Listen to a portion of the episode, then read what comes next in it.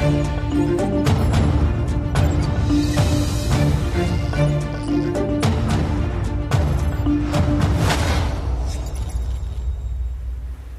Hoje com destaque para a admissão de Marta Temido e a questão de quem a irá suceder, também as rentrées partidárias e o aumento das rendas, mas Luís Marcos Mendes, muito boa noite. Olá, claro. Bem-vindo de novo. Hoje quero começar eh, pelo Sim. plano de apoio social para as famílias, cujas medidas são ainda fechadas a sete chaves, que é divulgado amanhã. O claro. Presidente da República diz que este é o momento para atuar porque o país tem uma situação irrepetível. É assim, é de facto muito urgente que estas medidas sejam aplicadas? Sem dúvida, acho que é muito urgente como você sabe, já o disse aqui algumas vezes, acho que até já devia ter sido. Eu acho que um mês atrás, por exemplo, era mais adequado. Em qualquer circunstância, agora o importante é que a decisão seja tomada.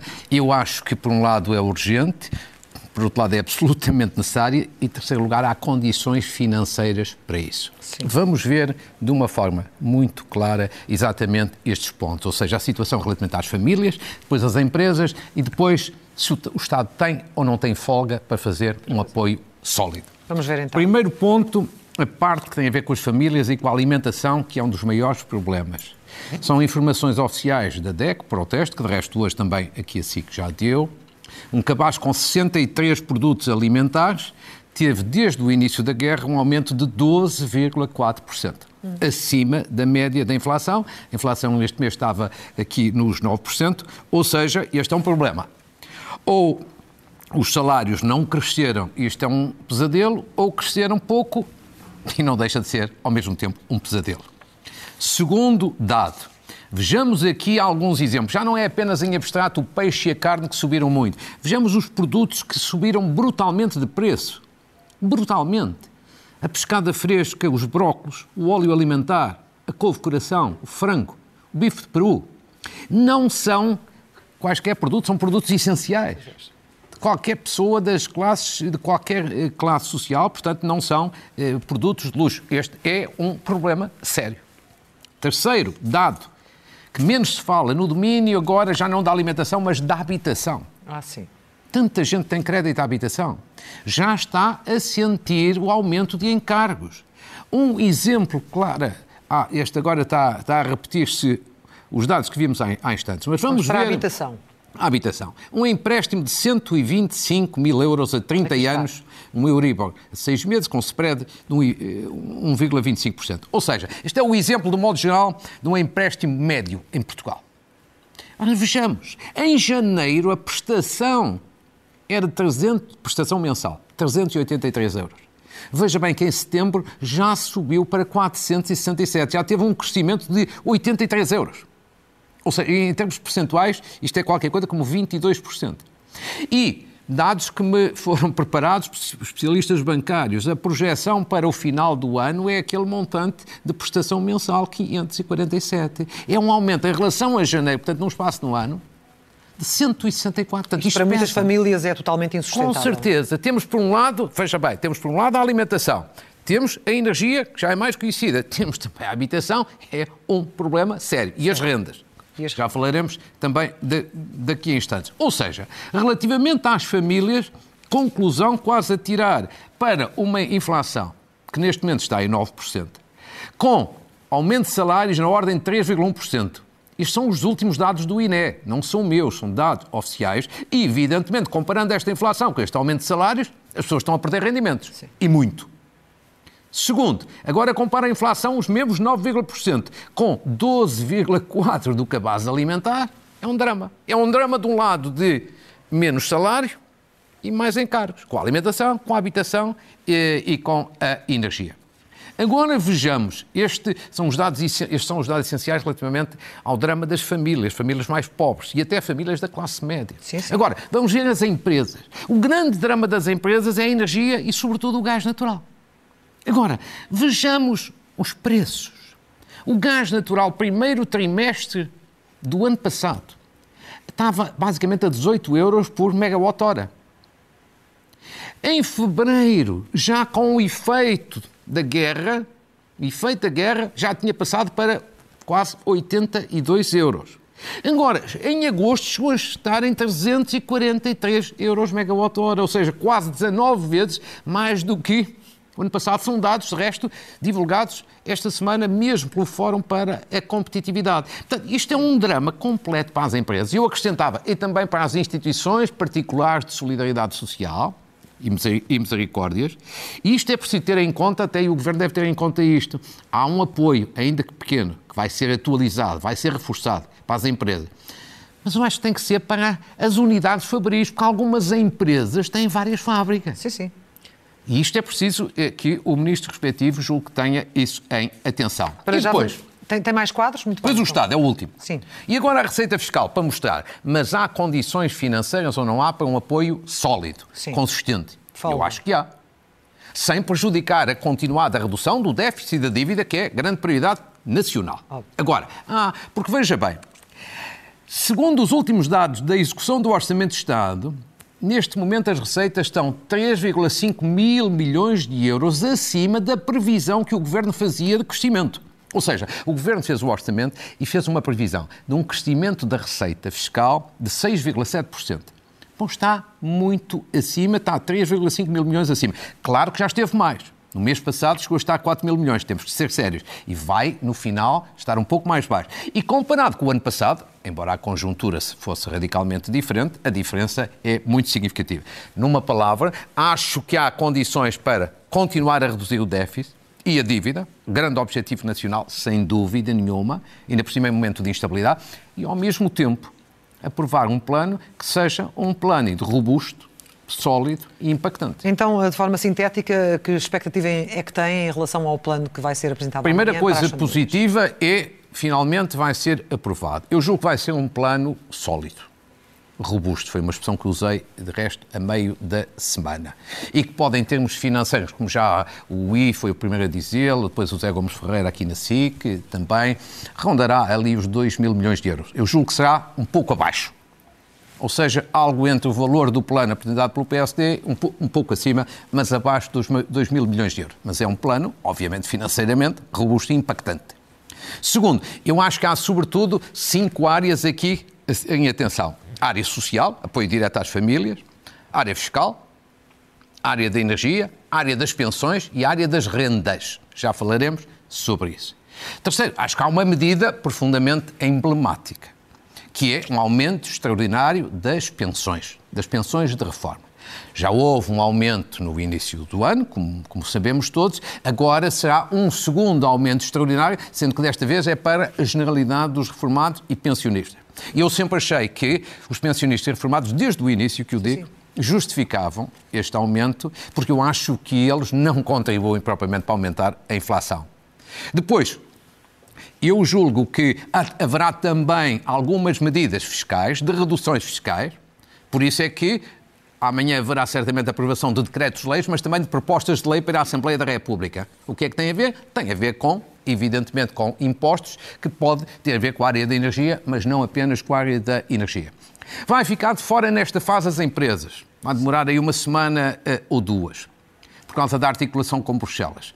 Eu acho que faz algum sentido. Evidentemente que alguns países já avançaram, mas faz algum sentido. Por exemplo, eu apurei que amanhã mesmo, segunda-feira, há uma reunião do Ministério da Economia com a Comissão Europeia por uma coisa que não é apenas a parte dos impostos, que é ajustar as medidas às regras de Bruxelas e à especificidade da economia portuguesa. Há algumas regras que neste momento estão em vigor e que as empresas não conseguem aceder porque estão mal modeladas, estão mal modeladas porque Bruxelas não deixou.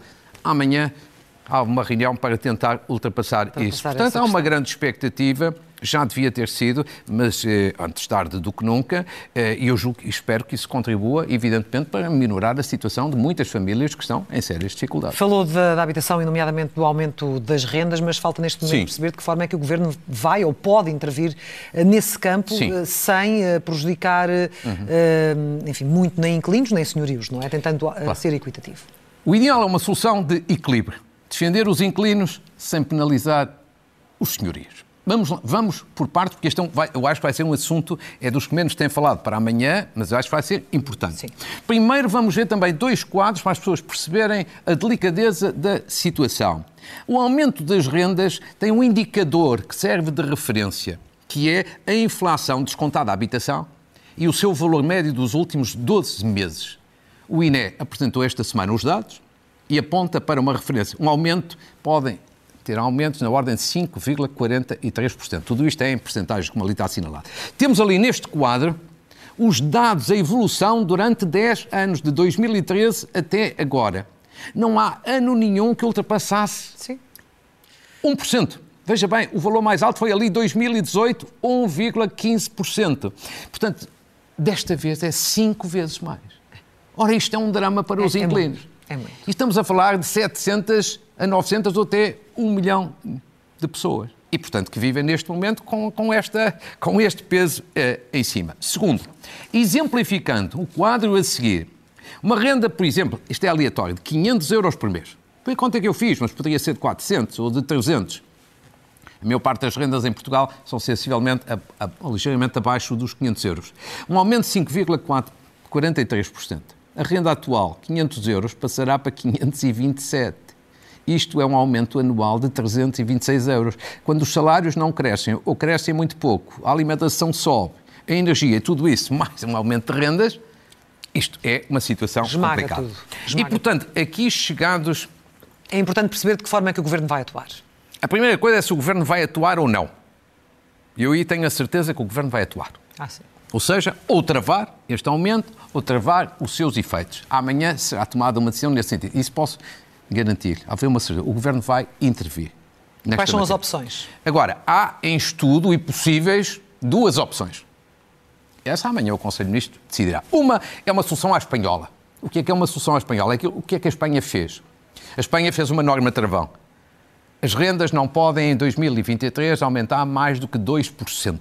2% porque é a inflação, digamos assim, pretendida para a zona euro. E, portanto, esta decisão é, se for esta decisão, é uma decisão à espanhola. E depois, outra solução possível é, sim senhor, os senhorios aumentam, mas depois o Estado dá um subsídio, um apoio social direto aos inquilinos, sobretudo das classes mais desfavorecidas, mais pobres, mais carenciadas. Acho que há estas duas hipóteses. Agora, Quer a minha opinião? Que mais, que, que, o que é que lhe parece que terá mais hipóteses? Embora eu pessoalmente talvez preferisse a questão de apoiar os inquilinos de uma forma direta, de um subsídio, mas eu vou-lhe dizer, eu estou convencido que a decisão do Governo vai ser, mas é a minha intuição só. Sim. Eu acho que a decisão do Governo vai ser introduzir um travão. Exatamente como a Espanha. Não há possibilidades de rendas aumentarem mais do que 2%. Eu acho que é que é esta a decisão. E porquê? Porque o Governo, nestas matérias, de, depois da, da crise, inflação, eh, eh, eletricidade, gás, tem aliado, alinhado muito pelas posições de Espanha. E, portanto, eu acho que essa vai ser a solução. Uma solução e, mais espanhola. Agora, como é que há uma coisa que, exatamente, chama bem a atenção. Eu queria dizer aqui a toda a gente e ao Governo em particular que acho que se a solução for essa, acho que o Governo tem a obrigação de compensar os senhorios. Compensar pode ser por via fiscal, pode ser por outra via, mas pode ser designadamente por via fiscal. Agora, se o governo não introduz um travão e não compensa os senhorios, eu acho que mata o mercado de arrendamento. Em vez de termos mais casas para arrendar, temos menos casas para arrendar. Isso não é justo para ninguém. Numa palavra, acho que tem que se encontrar uma solução que defenda os inquilinos, sem dúvida, que estão com um pesadelo neste momento enorme em cima da cabeça, mas que não penalize, evidentemente, os senhorios, muitos dos quais senhorios também não são propriamente muito abastados. Ora bem, a semana mudemos de tema porque o tempo voa, a semana aqueceu logo às primeiras horas de terça-feira com o anúncio Sim. da demissão da Ministra Sim. da Saúde. Era para si uma saída já anunciada ou, ou inevitável mais tarde ou mais cedo? Da forma como as coisas se desenvolveram nos últimos meses, eu acho que era uma questão de tempo. E por isso, eh, eu acho que Marta Temido fez bem em tomar esta decisão. Eu acho que foi inteligente. Eu acho que a ministra foi inteligente. Até podia eventualmente ter tomado uns meses antes, mas em qualquer circunstância fez bem. E eu acho que ela percebeu, e é por isso que eu acho que foi inteligente e foi lúcida, percebeu que já não tinha condições políticas para exercer este cargo, que é um cargo difícil, sensível e delicado. Eu acho que ela percebeu isso. E, portanto, por isso é que, por isso é que eu acho que foi também inteligente. Porquê? Porque desta forma, ela saiu pelo seu pé, sai desgastada sim, mas sai com dignidade. Não se agarrou ao lugar quando muitos ministros contestados costumam fazer, agarram-se ao lugar e corria o risco de sair mais tarde, empurrada e nessa altura completamente esturricada. Mas acha que o Primeiro-Ministro foi de facto apanhado de surpresa? Eu acho que sim. Eu diria que assim, esta demissão a prazo dá jeito ao Primeiro-Ministro. Mas eu acho que ele não queria a demissão da ministra, muito menos nesta ocasião. Nesta Quer dizer, poderia ser mais tarde. Nesta ocasião, não queria. Primeiro, porque António Costa estava a regressar de férias. A última coisa que um, que um Primeiro-Ministro quer é, no primeiro dia depois de regressar de férias, ter o problema da substituição de um Ministro. Segundo, eu acho que ele também não queria nesta ocasião, porque depois de tantas polémicas que o Governo tem tido, em junho, em julho, mesmo em agosto, acrescentar uma nova polémica às polémicas anteriores não é uma solução brilhante. Portanto, acho que ele também não queria. Agora, dá-lhe jeito. Dá-lhe jeito, a prazo dá-lhe jeito. E porquê? Porque eu acho que há um facto novo na vida eh, nacional. É a perda de popularidade do Primeiro-Ministro que se tem visto nas últimas sondagens. Ou seja, durante muitos anos, com António Costa à frente do governo, quando acontecia alguma falha ou algum erro, a culpa era sempre dos ministros ou dos colaboradores. O Primeiro-Ministro ficava ileso. Agora, isto já mudou. Agora, as falhas, evidentemente, são dos ministros, mas também já incidem muito sobre o Primeiro-Ministro. Muito. E acha que de alguma forma isto retirou atenções do Primeiro-Ministro? Não, isto, isto a prazo, evidentemente, tendo um ministro diferente com um estado de graça, evidentemente que é diferente. E, portanto, se o Primeiro-Ministro já está em perda de popularidade, a saúde é dos setores que mais desgasta e que mais contribui para isso. Mas acha que Agora, faz sentido adiar esta saída? Ah, não. O processo, não, não, não. Isso acho que o processo de substituição é, como diria, surreal. Surreal. que é também uma humilhação para Marta Temido, de alguma forma? Eu não poria as coisas assim, porque seguramente foi, foi consertado e a Ministra não poderia dizer, dizer que não. Eu acho que não é um, um problema de humilhação. Dizer, se o Primeiro-Ministro lhe pede isso, a Ministra não pode dizer que não e, portanto... Acho que o problema é o outro. Acho que aqui não é bom, é para o Primeiro-Ministro. Ou seja, é surreal porque, oh, oh, claro, todos nós ficámos a saber em Portugal da demissão da Ministra da Saúde à uma e meia da madrugada de segunda para terça-feira. Quer dizer, uma demissão sabida de madrugada significa uma situação urgente. Divulgou-se rapidamente, nem sequer se aguardou pela manhã. Então, se a situação é urgente, depois leva-se duas semanas a fazer a substituição. Não faz sentido. Isto é surreal. E depois também é surreal a razão dada, a explicação. Não. A ministra que está de saída é que vai fazer um, uma lei importante que é criar a chamada Comissão Executiva do, CN, do SNS. Mas então também aqui é um absurdo, é surreal. Então, se isto é uma mudança, é uma nova realidade, quem vai lidar com ela é o ministro que vai entrar, faz algum sentido que seja a ministra que vai sair a legislar sobre aquilo que vai ser tratado pelo seu sucessor. Quer dizer, isto é surreal. Portanto, acho que aqui é um, o surrealismo destas matérias. Agora, deixe-me só dizer. Fechar este que... tema. E Eu acho que há uma, importante, há uma importante lição a tirar deste caso. Uma lição a retirar, e qual é?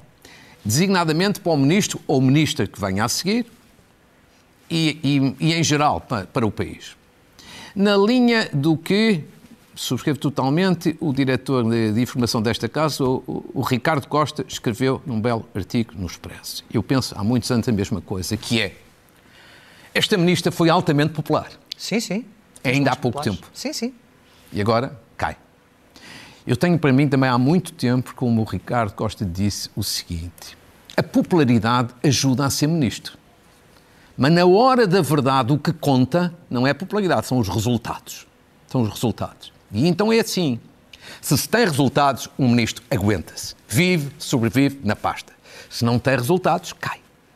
E eu acho que esta é a coisa que todos os membros do governo deviam meter na cabeça resultados. Aqui não havia resultados, ou pelo contrário, havia maus resultados. E, portanto, cada ministro que entra deve pensar nisto e um Ministro da Saúde em particular devia pensar no seguinte, e na área da saúde em particular, para além de resultados, é preciso ter uma cultura de diálogo muito grande com os profissionais de saúde, e é preciso ter um espírito reformista. Deixar tudo na mesma, deixar tudo na mesma, é desastre garantido. Não é apenas para o setor, é para o ministro que vier a seguir. Mas está a colocar garantido. muito o foco na performance do ministro, sendo que há políticas que são eh, de governo. Isto significa que António Costa procurará alguém, Sim. um substituto com um sucessor com um perfil diferente. E quem Sim. é que uh, se lançará Sim. nesta dificílima tarefa claro. de claro. aceitar a pasta, se não eu a mais difícil que... das mais difíceis? Sim, das mais difíceis, delicadas, eh, escrutinadas e, portanto, desgastantes. Claro.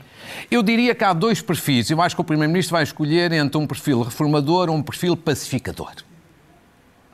Se for um perfil eminentemente reformador, não quer dizer que não seja também pacificador, mas reformador, eu acho que o candidato mais provável é uma pessoa que muitos têm falado, que é o Dr. Fernando Araújo, presidente do Hospital São João, do Centro eh, Universitário eh, do Hospital eh, São João. Ou seja, que é um gestor muito competente, com provas dadas, com um grande prestígio. Antigo secretário já, de Estado. Já antigo secretário de Estado e é uma pessoa que tem um pensamento estruturado sobre a matéria. Mas? E um bom pensamento. Já lá vamos ao mais. mas deixe-me só, você adivinhou o mais, mas deixe-me só dizer, Sim. acho que há um outro perfil, que é o perfil de uma pessoa pacificadora. Quem? Dois nomes também têm sido falados. Um eurodeputado, Manuel Pizarro, Sim. Que de resto acho que já foi convidado há uns anos atrás para Ministro da Saúde, só que na altura não aceitou, e o atual Secretário de Estado, Lacerda Salles. São, ah, digamos assim, dois médicos, são pessoas competentes, com experiência naquela área, com uma boa relação com os setores profissionais, designadamente com os médicos, e tem muito mais uma lógica, digamos assim, pacificadora. Agora, eu acho que nesta altura do campeonato, porventura Fernando Araújo era a melhor solução. Agora, eu não acredito. O seu instinto político não, diz que seja não, por aí? Não, não, não e não. E sabe porquê? Muito fácil de explicar. Ele tem sido, nos últimos meses, muito crítico do governo, na área da saúde. Com muitos artigos que tem escrito no Jornal de Notícias. Eu acho excelentes artigos. Eu devo dizer que eu subscrevo tudo, ou praticamente tudo. Mas eu acho que o Primeiro-Ministro não aprecia este estilo. E, portanto, não me parece. Já segundo, segundo, ainda mais há um problema. Em dois ou três casos em concreto, Fernando Araújo defendeu digamos assim, que alguns decretos-leis recentemente aprovados pelo Governo são inaplicáveis. Houve um artigo até que ele chamou inaplicável, que tem a ver com o decreto-lei sobre as horas extraordinárias nos médicos nas urgências. Ou seja, isto é um problema inultrapassável.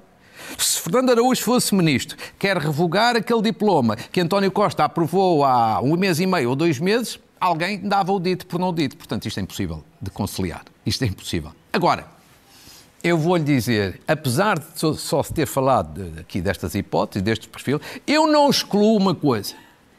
António Costa gosta muito da ideia de um governo paritário. Se vai ser uma mulher, eu não excluo que ele possa escolher uma solução fora da caixa. E aí, provavelmente, uma mulher. Uma mulher. Teremos de aguardar, não é? Para ver, já, já não falta muito. Avancemos, uh, falar uh, também, na, quero falar da nova campanha de vacinação, porque traz novidades. Quais são? Eh, anteontem, a Diretora-Geral de Saúde, o Coronel Penha Gonçalves e o Dr. Rui Ivo, divulgaram os dados essenciais da vacinação que começa na próxima quarta-feira. Covid e gripe. E eu acho que hoje tenho aqui uma informação também muito útil, que é dar o calendário em concreto para esta vacinação, que vai de agora até dezembro. Vejamos rapidamente apenas uma súmula dos dados essenciais antes de chegar ao calendário. Primeiro, vacinação Covid-19 e da gripe, em simultâneo.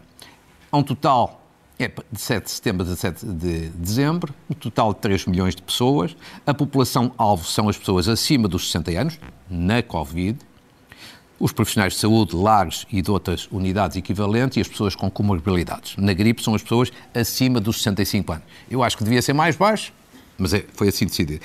São novas vacinas, é uma das grandes novidades. Já vacinas adaptadas para combater a Omicron, chamemos-lhe assim, combater entre aspas, e o agendamento. Há um dado importante para as pessoas.